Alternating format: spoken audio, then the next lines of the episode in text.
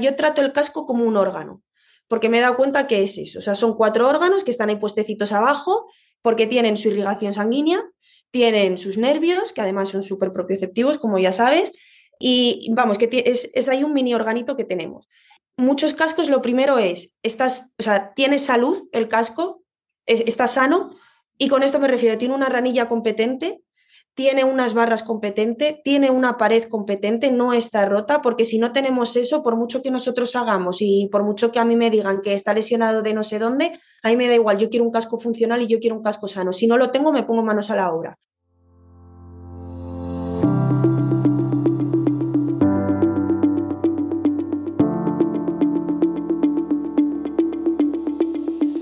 Hola a todos y bienvenidos a este nuevo episodio de The Modern Rider, el primer podcast ecuestre que reúne el deporte con el horsemanship. Un lugar especial para descubrir entrevistas inspiradoras a los mejores profesionales ecuestres para ayudarnos a convertirnos en mejores jinetes más conscientes y responsables. Ya sabéis lo que me apasiona el tema de la podología equina como todos sabemos, sin pie no hay caballo y creo que es importante que sepamos leer y comprender esta parte fundamental del cuerpo equino y más aún cuando lo sometemos a esfuerzos como lo hacemos montando. Cuando descubrí el trabajo y la filosofía de Paola Fernández de Equincio-Vet, nuestra invitada de hoy, supe que encajaría mucho en el podcast. Paola es una veterinaria madrileña que se dedica a la fisioterapia y osteopatía equina, pero también a la podología equina como herradora. Sobra decir que tiene una visión muy holística de la salud del caballo. El movimiento equino le apasiona y basa todas sus intervenciones con un mismo objetivo en mente. Lograr el máximo bienestar y rendimiento de nuestros amigos que tanto nos dan sin olvidarse de ninguna de sus partes fundamentales. En esta entrevista dinámica transmite su experiencia y nos explica cómo la podología equina la llevó a un entendimiento aún más completo de la biomecánica del caballo. Hablamos de libertad de movimiento y de manejo, pero también de todo el abanico de posibilidades que nos ofrece cada caballo al leer sus cascos. Una vez más, una charla muy interesante que nos aporta datos y casos concretos sobre la salud y el casco equino. Así que subid el volumen y poneos cómodos para escuchar esta nueva entrevista apasionante. Buenos días, Paola.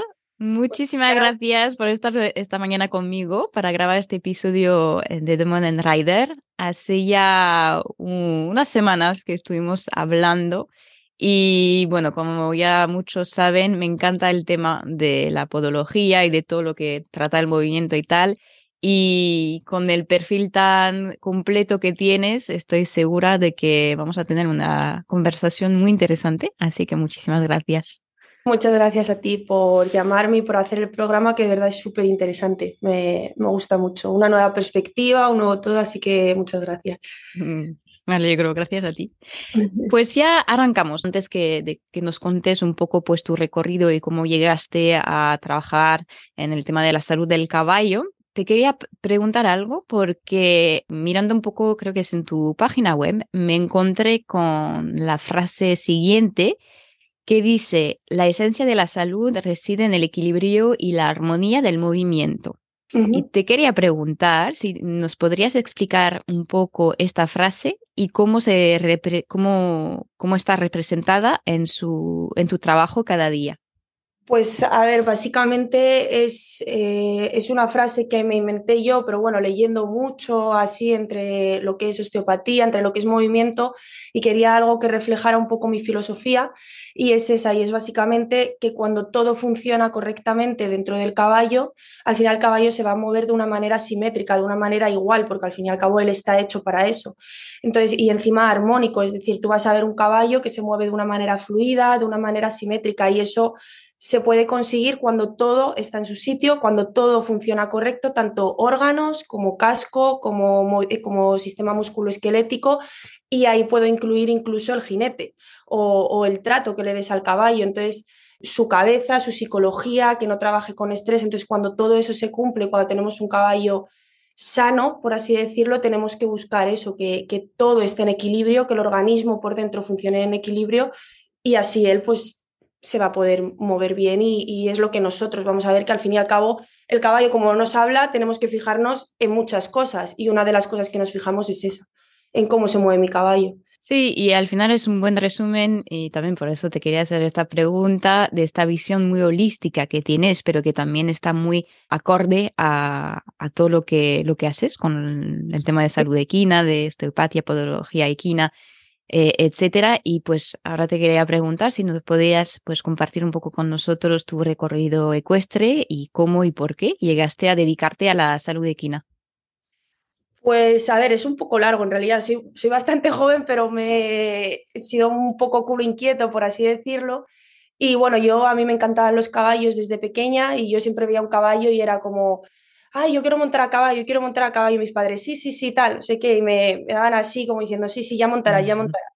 Y lo típico, pues alguna excursión cuando nos vamos. De hecho, yo hubo un, un, día que me acuerdo que, que, fui a hacer una ruta con caballos en, en, Asturias y le dije a mi padre, yo quiero ser de esto, que era el guía que llevaba a los caballos, mm. eh, a todos nosotros. Yo, yo quiero ser de esto, yo quiero vivir entre caballos. Y ya como era tan obsesiva, mis padres dijeron, venga, pues te voy a, montar, te voy a llevar a montar a caballo un día en Madrid, que, que yo soy de Madrid, y ya está. Y ahí fue ya, se abrió todo. Entonces empecé a montar a caballo, yo empecé mucho con ponis, estuve mucho en competición, campeonatos de España, me movía mucho y, y me encantaba el mundo. Y entonces ya ahí fue cuando me decidí a estudiar veterinaria. Bueno, no, realmente veterinaria lo quise estudiar desde bien, bien, bien chiquitita. Pero luego al final me metí a estudiar veterinaria y me encantó, me encantó la medicina interna, medicina deportiva, me gustó muchísimo todo. Y durante el, cuando yo estuve haciendo eh, veterinaria, en cuarto de carrera ya me fui de prácticas con un veterinario externo. Y estuve dos años con él, que al final me acabó contratando y me encantaba. Y ahí sí que es verdad que fue cuando me vino a mí el herraje. O sea, yo de repente estaba en la carrera que no di absolutamente nada de herraje era lo típico, el ABC.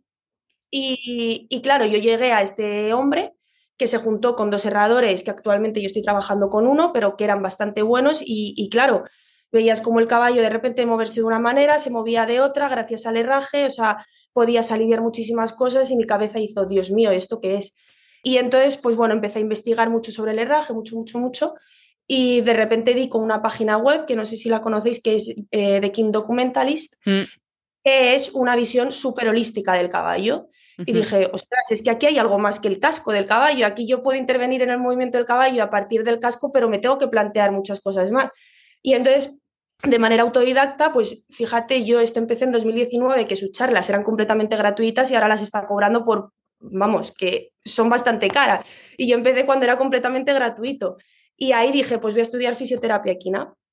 Y ya me metí en el máster de, de IACES y, todo súper bien. Al final dejé de trabajar con este veterinario porque no nos entendíamos y fue cuando dije, bueno, quiero seguir en este mundo, quiero ejercer como oficio, pero no quiero dejar esta parte descuidada porque es muy importante.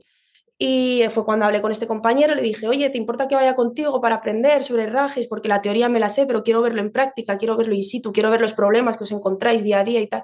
Me dice, sí, claro, vente. Y bueno, y hasta hoy. Y el problema es que, claro, en mi día a día, cuando yo me iba con, un caballo, mm, hacía el abordaje podológico, hacía el abordaje fisioterapéutico y, decía, me falta algo más, me falta algo más. Y a mí siempre me ha gustado mucho la terapia manual. Y dije, pues ya está. Y fue cuando me hice el máster de osteopatía con Mario Soriano, que es un profesor, vamos, súper recomendable a quien quiera. Sí, es un crack. O sea, las ganas de enseñar, eh, cómo te cuida, o sea, vamos, impresionante. Y, pues nada, hasta hoy entonces estoy compaginando un poco el, esa parte de raje que está muy olvidada por parte de todos, que incluso se menosprecia, que gracias a Dios ya se está empezando a, darle la importancia que requiere, pero todavía queda un camino muy grande y, por otro lado, pues intento también eh, facilitar la vida del caballo pues de esa manera, ¿no? De una manera de osteopatía, de fisioterapia y si puedo complementar los dos, hablar con el herrador, oye, ¿qué te encuentras? ¿Qué tal? Pues al final es un abordaje que, creo, vamos, bastante global del caballo. Mm, es cierto, no, no, es muy interesante y, bueno, se, ve cada vez más y es verdad que en varias entrevistas pues siempre volvemos a lo mismo, que no es eh, miramos aquí o miramos aquí o miramos aquí, y al final es mirar la imagen global del caballo y no dejarse en un solo punto. Entonces, creo que es, un buen, una, buena visión que al final seguramente has desarrollado. Sí, es muy complicado, todavía sigo desarrollándola. Porque, mm. hay tan pocos estudios de eso, porque yo me encontraba que en veterinaria tú decías, cólicos. Eh, venga, vamos a aprender de cólicos porque tengo un caso complicado y te metías y un montón de estudios, un montón de todo, eh, úlceras, ojos, todo, todo, pero claro, en, la parte del herraje es como, a ver, tengo este problema, tal, y, te encuentras el ABC, dices, ya, pero es que esto a mi caballo no le vale, eh, tema de osteopatía, tal, y entonces es como que intentarlo juntar.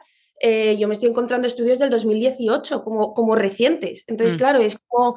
Y, y encima esos estudios muchas veces los pones en prácticas y dices, vale, están hechos en puras sangres ingleses, en tal, pero el caballo español, que aquí tenemos un montón, no hay nada. Entonces es como, a ver, entonces empiezas a la cabeza y dices, madre mía, ¿dónde me he metido? Pero bueno, vamos a salir porque es súper complicado, muy, muy complicado. Pero es precioso, claro. Sí, creo que eso es una, una temática muy, muy interesante. Bueno, de hecho, una de mis favoritas, porque hay tanto, tantas cosas que aún no sabemos y está en plena, está viviendo una pequeña revolución Sí. Eh, Otra cosa que te quería eh, preguntar es que ah, hablando pues de, movimiento, del que estuviste explicando al principio, sabemos que una de las bases de, en la escala de entrenamiento es la libertad de movimiento. Libertad que a veces y sin necesariamente desear impedir este movimiento, actuamos con ayudas naturales, pero también artificiales contra el movimiento creando resistencias.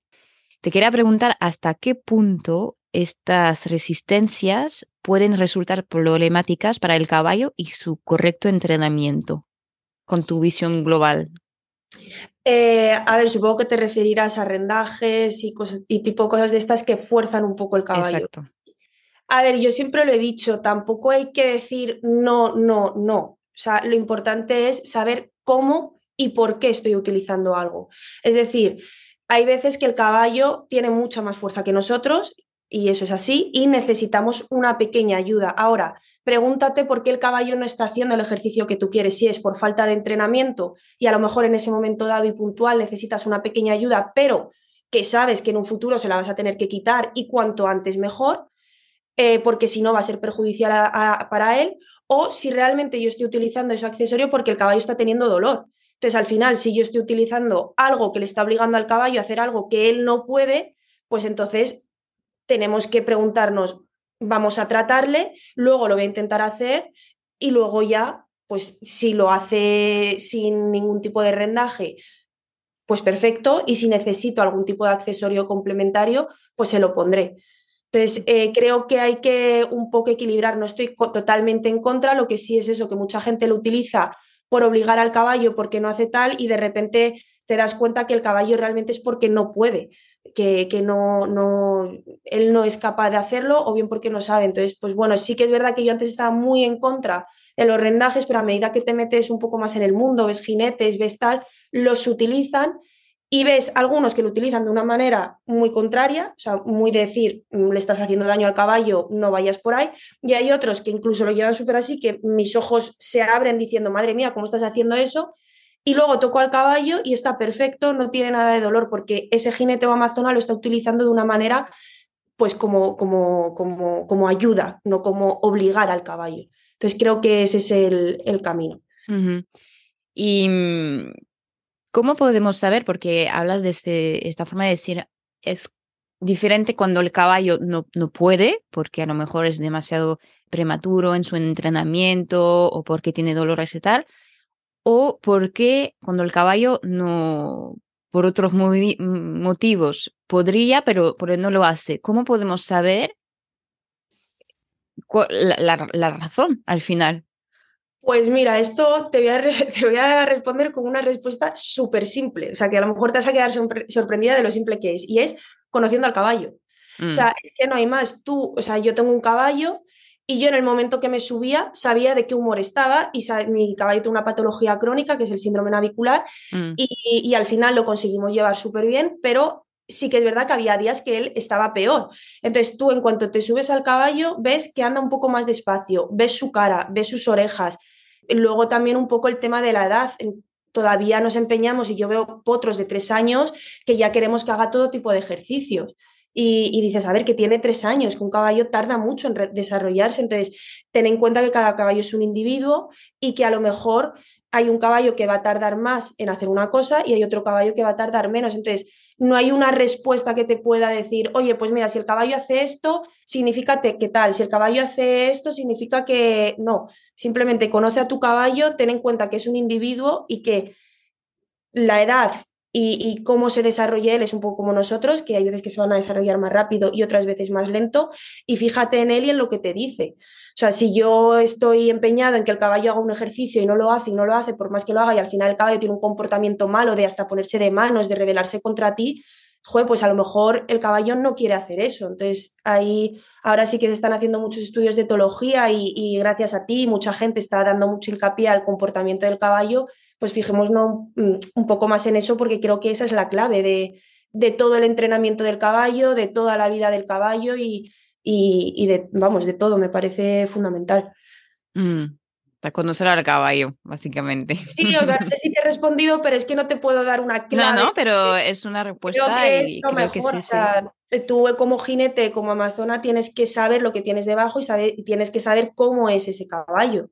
Mm. Y igual hay caballos que les gusta correr, hay otros caballos que son mucho más tranquilos, eh, igual que hay caballos de dorso muy largo y, vas a tener, y sabes que vas a tener que cuidar esa parte, hay otros que no tienen esa dificultad, un español no tiene nada que ver con, con un centro europeo, entonces claro, cuando tú intentas entrenar a un pura sangre español como en centro europeo, ahí va a haber algo que el español va a llegar porque tiene mucho corazón, pero se va a romper a la mínima. Y así pasa, mm. que los españoles tienden a romperse mucho más y mucho más pronto que un centro europeo. Entonces, pues es ir acoplándose a lo que me va diciendo el caballo, a sus tiempos y intentar, en la medida de lo que podamos, entenderle. Mm.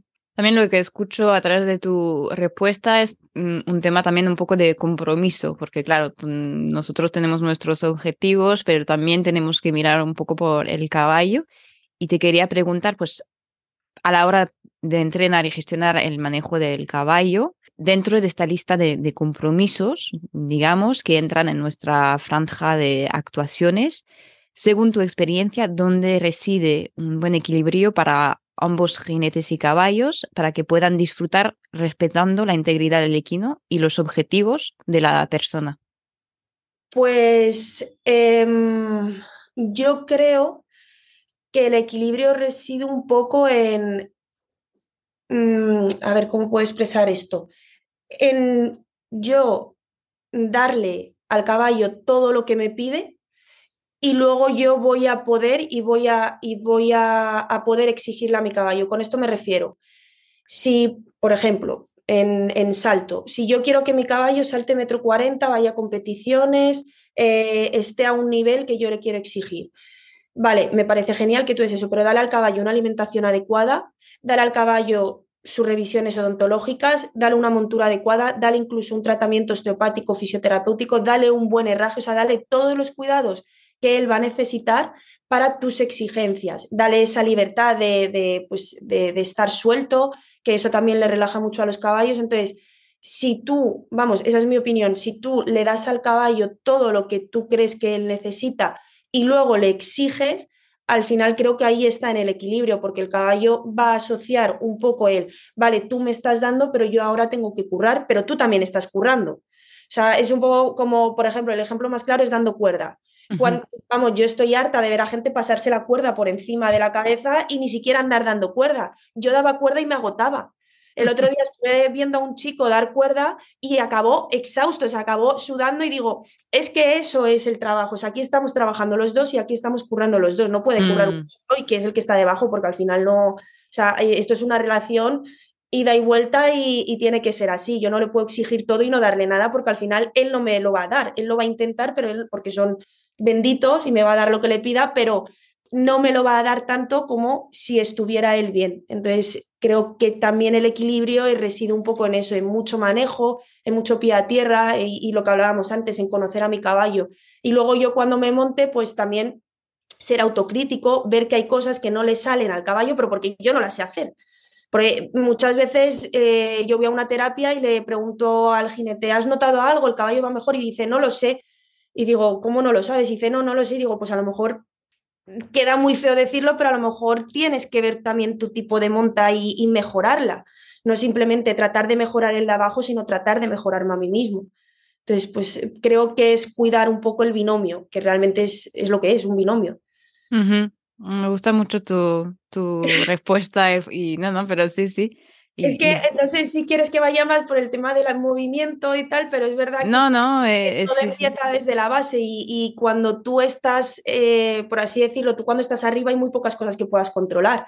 O sea, tú cuando estás montando un caballo, de repente pasa algo, se asusta y a lo mejor le tienes que pegar un tirón de boca. Joder, pobrecito, no pasa nada, ha pasado algo, se ha asustado y no te vas a matar tú. Eh, hay veces que el caballo no quiere ir al salto. Bueno, pregúntate por qué, pero eh, mm, hazlo y a lo mejor te tienes que poner un poco más tal, pero ahora sí, lo que puedes controlar, que es mucho más fácil, que es estando pie a tierra y viendo cómo reacciona y tú, que sin estrés, sin, madre mía, tengo que ganar, tengo que tal, pues con, mm, contrólate y haz lo que sabes hacer bien por el caballo que en ese momento creo que es más fácil, claro, que cuando estás arriba diciendo, madre mía, a lo mejor me mato. Sí, sí. hay algunos que se sienten más, más seguro ahí arriba de, de que abajo. Sí, eso es verdad. Y mm, bueno, ahora volviendo un poco a tu descubrimiento, vamos a decir, de, la podología equina, del, herraje, te quería preguntar qué te aportan estos conocimientos y esta experiencia en tu práctica como fisioterapeuta y osteopata. Pues mira, es, o sea, yo no sabía que me podía enseñar tanto. O sea, es eh, una cosa que yo me estoy quedando sorprendida. El de el, sea, yo voy con mi compañero y hay caballos que sí que hierro yo, yo todavía estoy en proceso de aprendizaje de lo que es errar, o sea, plomar al caballo, por eso de hecho voy a hacer ahora algo de barefoot porque me gusta mucho esa parte y creo que también es indispensable, pero lo que es errar herraduras y tal, yo lo estoy aprendiendo con él. Entonces, claro, hubo un periodo que yo me tuve que adaptar y, y me estuve fijando mucho en él. Entonces, lo primero es que el caballo está quieto, y el herrador va y viene mucho y, mientras, o sea, y durante ese momento que el caballo está atado en, en, la pita o donde le ates, es alucinante cómo ellos van cambiando su, su, su postura. O sea, ya simplemente tienes una, una, visión de la postura que tiene el caballo. Es decir, hay caballos que adelantan una mano y están así todo el ciclo del herraje. Hay caballos que empiezan con el baile de sambito de un pie, luego otro, luego otro, luego otro. Hay caballos que son súper estresados, o sea, que están súper estresados en todo momento, que dices, madre mía, este caballo, pobrecito mío, que, que, que es que le llevo aquí, se estresa, se asusta de todo, entonces ya te da una idea de cómo está ese caballo manejado. Luego ya pasamos al proceso de meterte debajo del caballo mm. y claro, al final tú le estás cogiendo las extremidades y, y, le estás haciendo los estiramientos que hago yo como fisioterapeuta. O sea, tú coges una mano, se la echas hacia adelante, o, protracción, tú coges una mano, se la echas hacia atrás, es decir, retracción, es decir, tú, yo, estiramientos que utilizo para analizar si al caballo le duele algo, yo los estoy haciendo mientras que estoy errando. Entonces, claro, de repente te encuentras un caballo súper tranquilo, súper bueno, que le vas a coger un pie y, te quita de mala manera. Y mm. dices, ostras, aquí está pasando algo. Aquí hay algo que el caballo le duele, no sé si es de aquí, es de arriba o, o es de algo, pero aquí hay algo. O le vas a echar la extremidad hacia adelante, la mano, y no, y no puede. O sea, hay un momento que dices, madre mía, y luego me fijo en la poca flexibilidad que tienen los caballos. O sea, un caballo que le cojas un pie que se te caiga o que no pueda mover el cuello porque dices que como me mueva me caigo, dices, ostras, aquí hay algo que, un caballo tiene que ser elástico, un caballo tiene que ser flexible para trabajar y, y, este no lo está teniendo. Entonces, claro, tú cuando, cuando yo trato un caballo que he errado previamente, yo tengo muchísima información de, de todo esto. Y luego los golpes, que hay muchos caballos que los golpes le duele, y luego ya, aparte del comportamiento y de todas estas pequeñas cosas que nos podemos fijar, aparte de su cara, que es que son muy, muy expresivos, el casco te da mucha información. O sea, hay cascos que ves que um, le falta media pared, hay cascos que tienen la distribución de presiones, sobre todo, que te da una idea de cómo ese caballo está pisando, por qué no está pisando aquí, o de repente una mano mucho más grande que otra. Entonces dices, vale, esta mano la está utilizando mucho más que otra mano, eh, los pies igual, o, o sea, te da mucha, mucha información. O el desgaste de las herraduras. El otro día, bueno, de hecho en Instagram tengo una foto de la misma yegua, el mismo ciclo de herraje, el mismo tiempo y los pies, uno súper desgastada la herradura y la otra nada desgastada. Y dices, vale, aquí hay algo que no está utilizando y aquí hay algo que está sobreutilizando. Entonces ya empiezas eh, tu mente a, pensar mucho. Sí, y de hecho hace parte de una, una de las preguntas que te quería preguntar, es cómo se lee un casco. Si quieres ir un poco más, más allá, ¿cómo se lee? ¿Cómo hacerlo? Y más allá de eso, ¿qué tipo de información podría proporcionarnos? Vale, me voy a basar aquí solamente en el casco y en cómo yo lo analizo, que no quiere decir que sea la más idónea ni nada. Eh, lo primero que yo me fijo en un... O sea, yo trato el casco como un órgano, porque me he dado cuenta que es eso. O sea, son cuatro órganos que están ahí puestecitos abajo, porque tienen su irrigación sanguínea, tienen sus nervios, que además son súper propioceptivos, como ya sabes, y vamos, que es, es ahí un mini organito que tenemos. Entonces, muchos cascos lo primero es, estás, o sea, tienes salud el casco, está sano, y con esto me refiero, tiene una ranilla competente, tiene unas barras competentes, tiene una pared competente, no está rota, porque si no tenemos eso, por mucho que nosotros hagamos y por mucho que a mí me digan que está lesionado de no sé dónde, a mí me da igual, yo quiero un casco funcional y yo quiero un casco sano. Si no lo tengo, me pongo manos a la obra. Entonces, pues en lo que te he dicho, en la ranilla, en las barras, en la pared del casco, eso creo que es un poco así lo más eh, claro que puede ver alguien o, o, más básico. Y luego también en la simetría del casco, o sea, tú cuando un casco pisa uniformemente y las fuerzas se distribuyen uniformemente, vamos a tener un casco muy redondo y muy, o sea, lo que es una conformación redonda o simétrica, que tampoco es redondo, pero sí simétrica. Sin embargo, nos encontramos muchos cascos que tienen, por ejemplo, la pared medial muy metida y no tenemos casi espacio ahí, y luego la pared lateral desparramada, que lo que llamado es como que se va hacia. Entonces ahí te está diciendo dónde está poniendo el peso el, el caballo. Ahora, pregúntate por qué pone el peso ahí, si es por conformación o es por algo que le está doliendo y tenemos ese problema.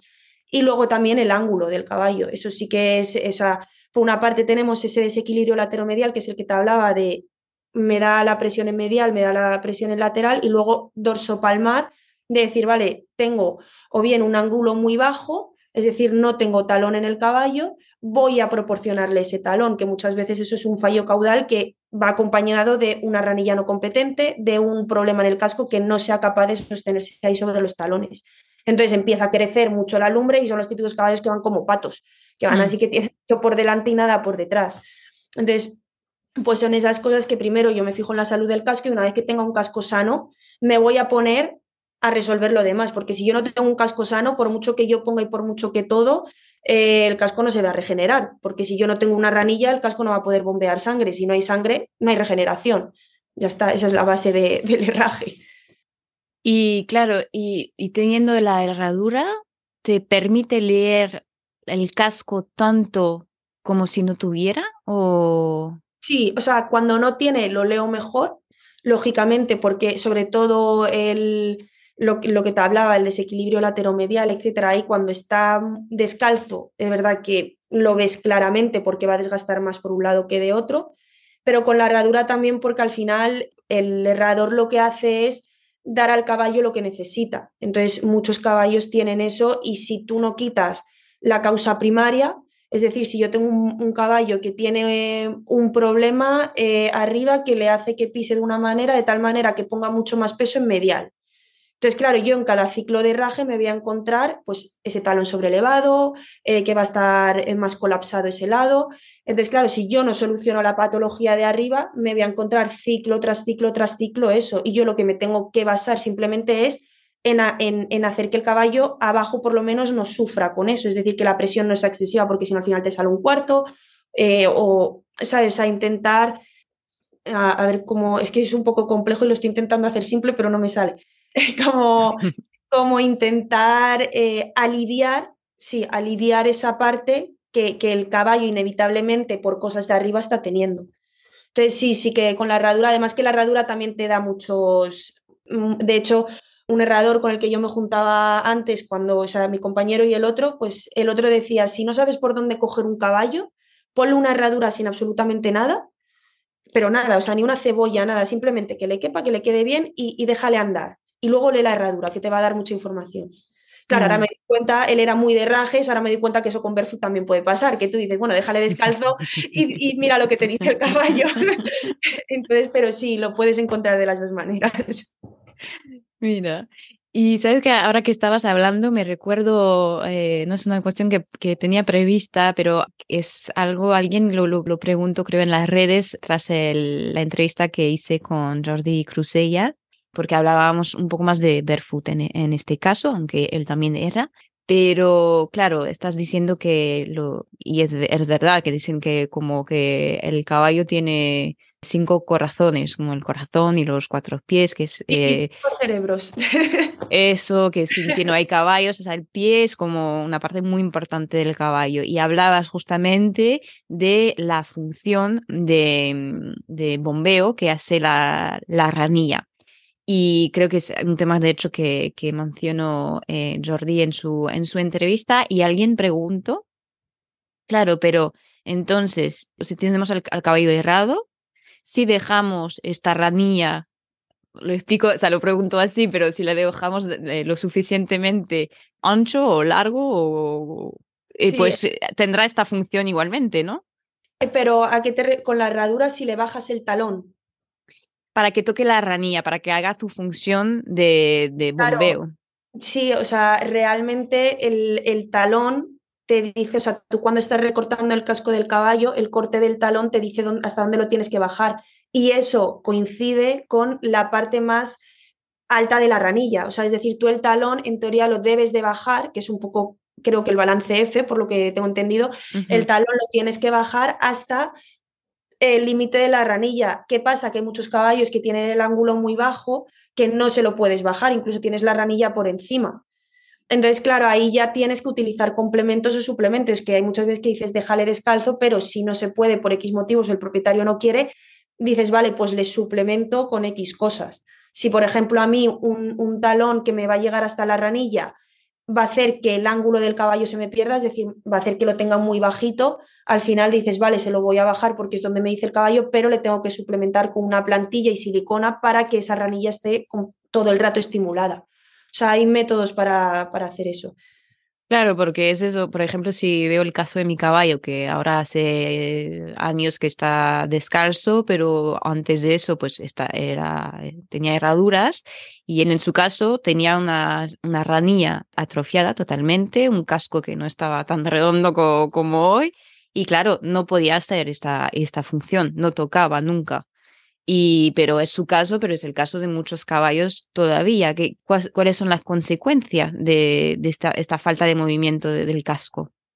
Pues al final la consecuencia es que el casco se muere. O sea, básicamente cuando tú te encuentras el típico talón así alto, que, que es mm. muy de españoles, que creo que tu caballo además es español. Exacto. Me lo estoy imaginando en la cabeza.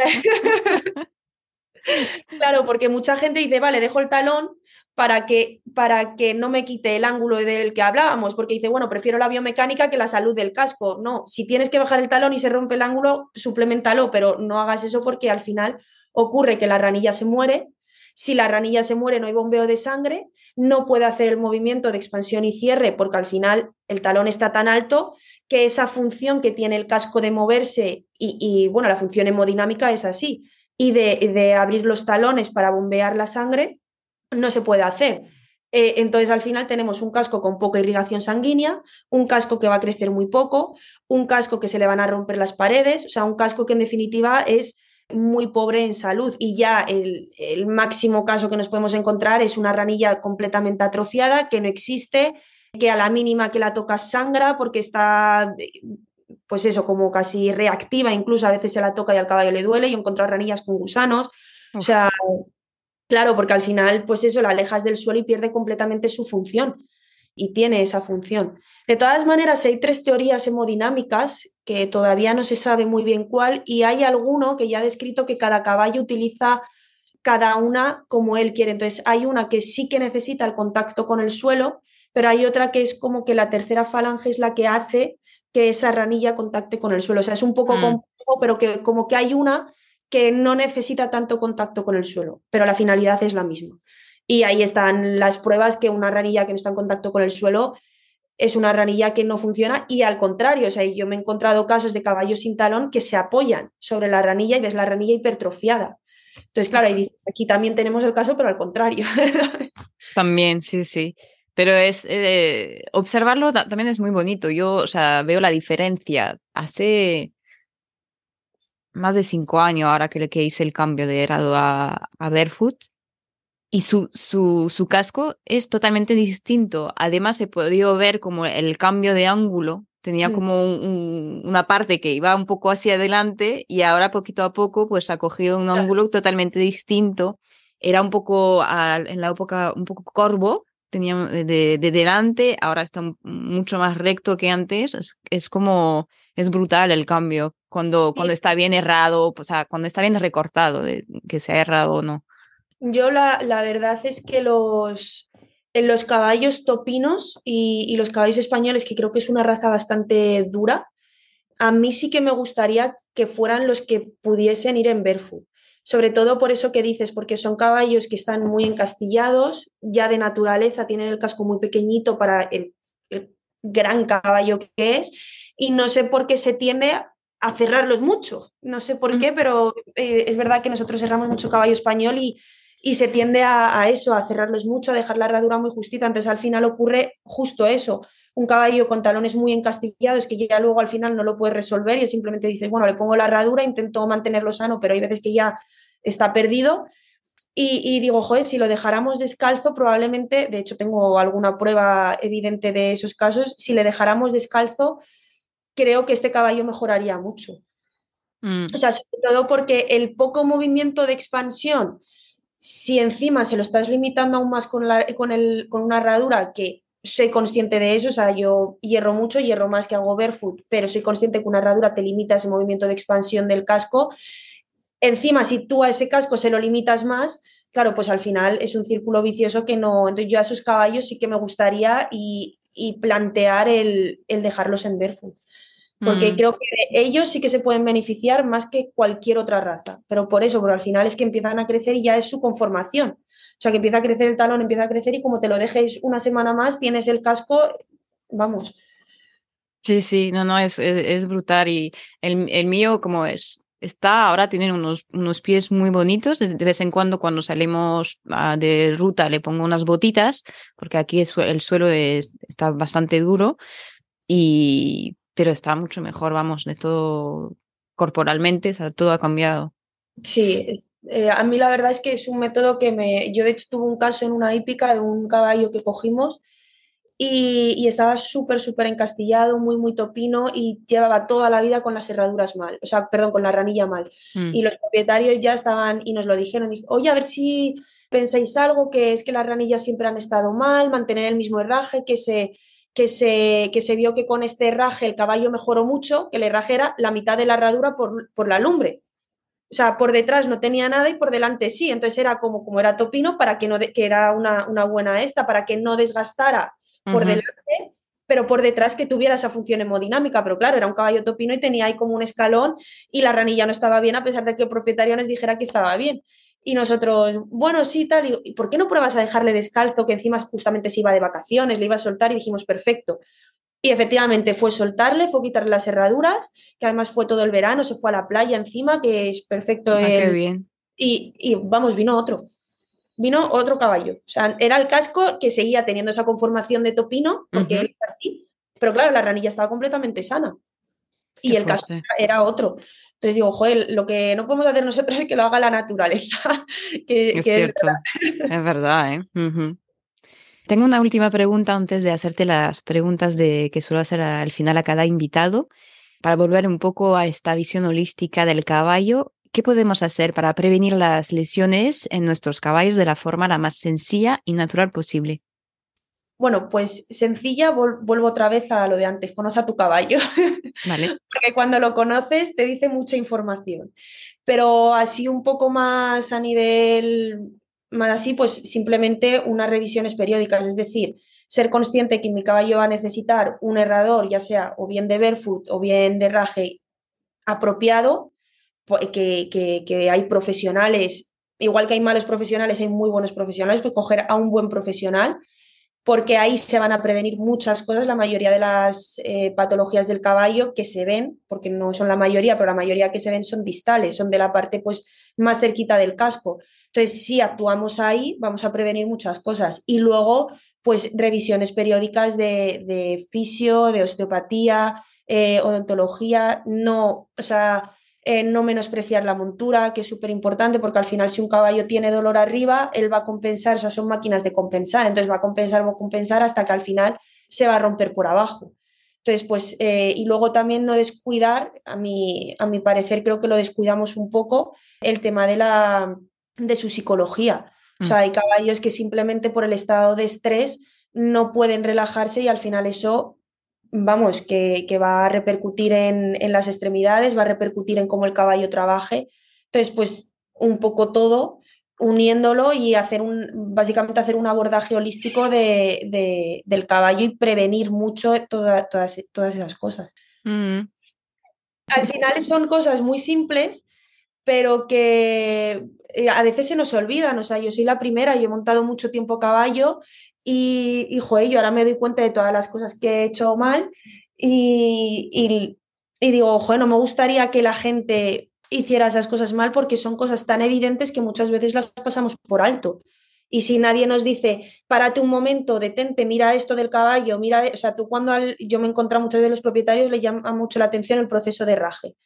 Entonces, claro, cuando tú vas y te ven errar, te empiezan a preguntar un montón de cosas y cuando tú les empiezas a explicar cómo ver el casco, se quedan diciendo, ¡hala! Como, joder, pues sí que es importante, es, qué guay y tal. Y dices, claro, es que si no les das a conocer esa parte, no les das a conocer que un caballo está mejor suelto que en una cama preciosa de viruta y, con todos los lujos, que no, que está mejor en el barro, déjale, en un pado grande que, se relacione con otros caballos y, y que está mejor así, te lo prometo. Entonces, claro, cambiar esa mentalidad de la gente es muy complicado, que tu caballo necesita un tratamiento de fisio. Ja, si yo no voy ni al fisio, ya, yo tampoco, pero es que él te está sosteniendo a ti y él está haciendo cosas que a lo mejor no le apetece hacer. Tú no, si te encuentras mal, te tomas un ibuprofeno o, o te vas eh, y dices, bueno, pues hoy me reservo un poco más. Él, tú no sabes cómo se encuentra. Entonces, todas esas pequeñas cosas que a mí no me han enseñado desgraciadamente y he aprendido a base de estudiar y a base de ver y a base de bueno, también este nuevo movimiento, ¿no? Tus, tus podcasts, todo esto que se, que se va viendo y cada vez se tiene más importancia, pues que la gente no diga, va, ya está este, esto es una tontería, o no, no, que son cosas importantes y que sobre todo es un poco, mm, pues como dijo Mario, creo que era una frase de invertir en salud o invertir en algo de mm. eso, voy a prevenir porque si no luego al final voy a estar 12 meses sin montar a un caballo, a mi caballo y si soy y es el único, pues te sale más caro que pues ir haciendo estas cositas poco a poco. Mm, es verdad, sí, al final ahorramos eh, con la prevención, con los gastos, entre comillas, de prevención, de que lo que podríamos llegar a pagar si realmente el caballo desarrolla por no tener preven o sea, no prevenir, desarrolle alguna enfermedad o alguna lesión y que nos tomaría y tiempo y más dinero, seguramente. Sí. Mm. Pues ahora te voy a hacer las preguntas que suelo hacer a cada invitado al final de, las entrevistas. La primera es si hasta ahora te gustaría cambiar algo de tu trayectoria ecuestre o si hubieras eh, hecho algo de otra forma. Eh, bueno, esta es una respuesta que yo creo que es un poco la que te dan todos y que creo que es la única respuesta que hay. Sí hay cosas que cambiar, pero realmente todo eso me ha llevado a donde estoy hoy. Entonces, realmente dices, sí, he hecho cosas mal, yo, yo he montado a caballo mal, yo he hecho cosas de las que me arrepiento, pero al final eh, me ha llevado a venir aquí y decir, vale, tengo que cambiar esto y a preguntarme y, luego esas cosas también me han ayudado mucho eh, para comprender a mi cliente.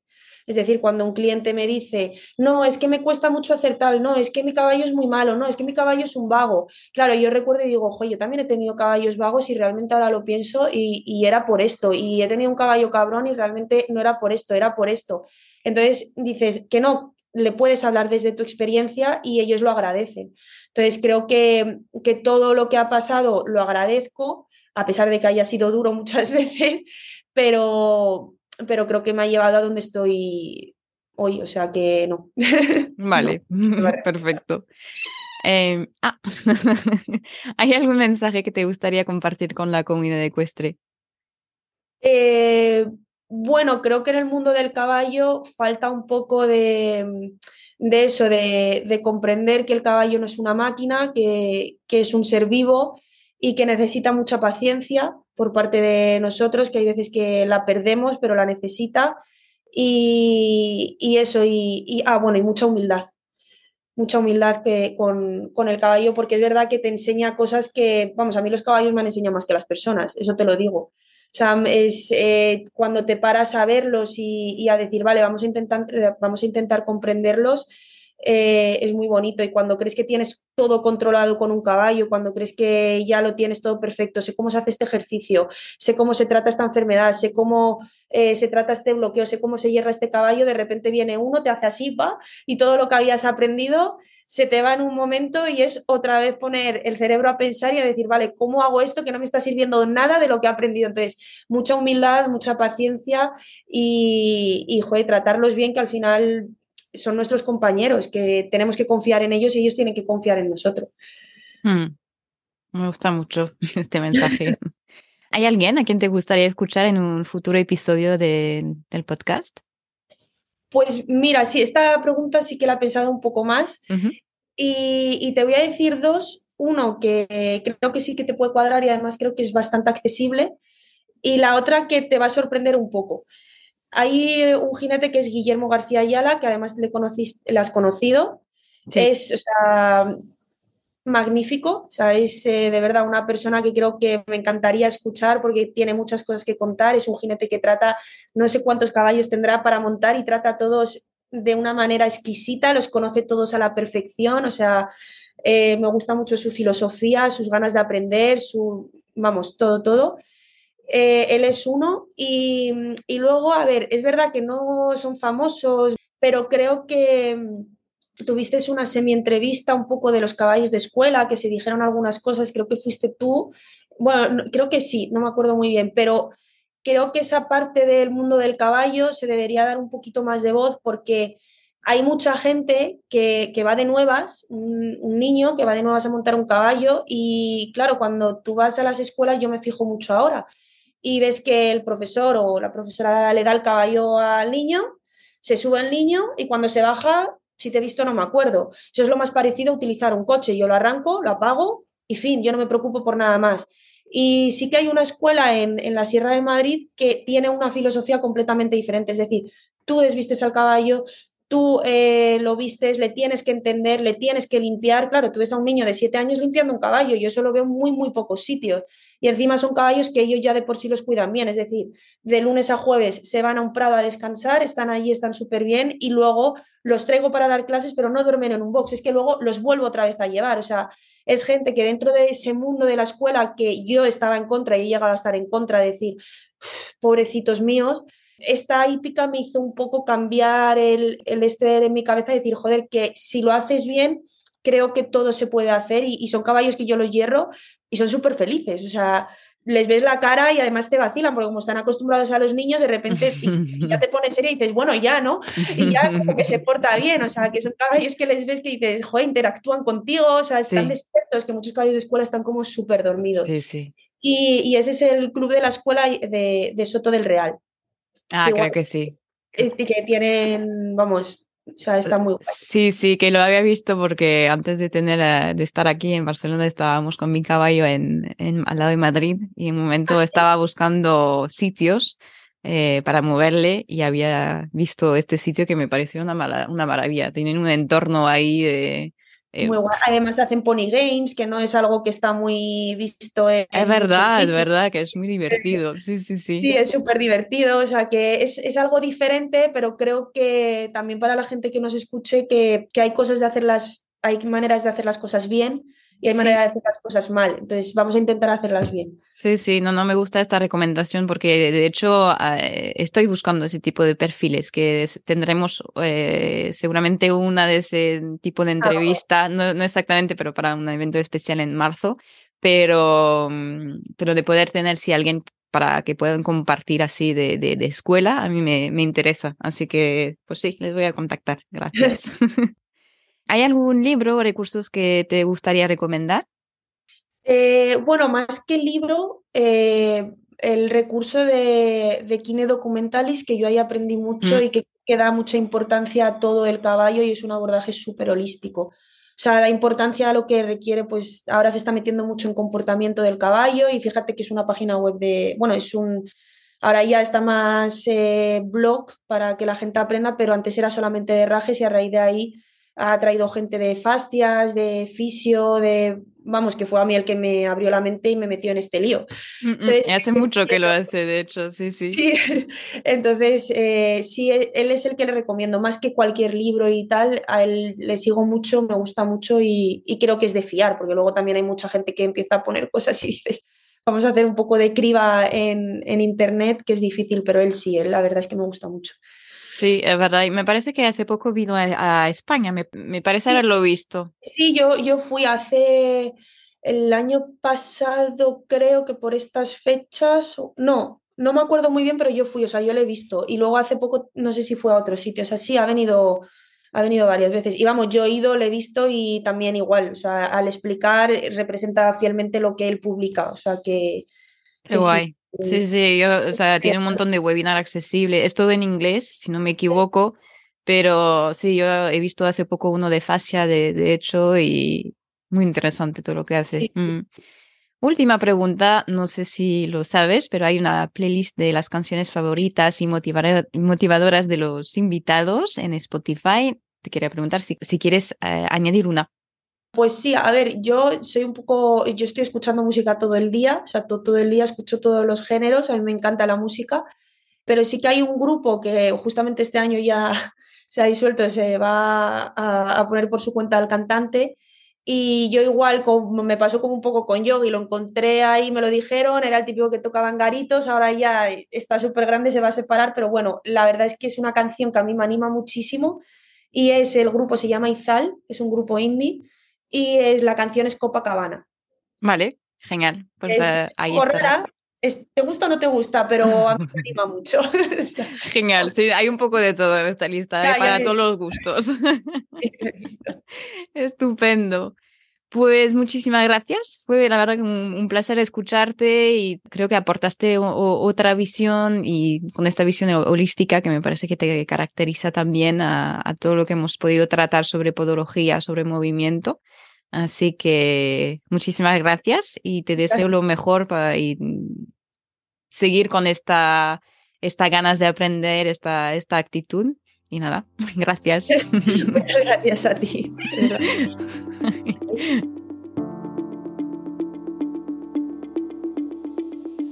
Y así concluye nuestro episodio de hoy. Para saber más sobre los servicios y las publicaciones de Paola, podéis hacerlo a través de sus redes sociales o de su página web en equinziovet.com. Como siempre, tenéis toda la info y enlaces mencionados en el podcast asequibles en las notas del episodio. De hecho, si os ha gustado, como siempre, no dudéis en dejar una nota, un comentario o compartirlo con vuestro entorno. Es la mejor manera de hacérmelo saber, dar visibilidad al podcast y sobre todo al gran trabajo de nuestros invitados.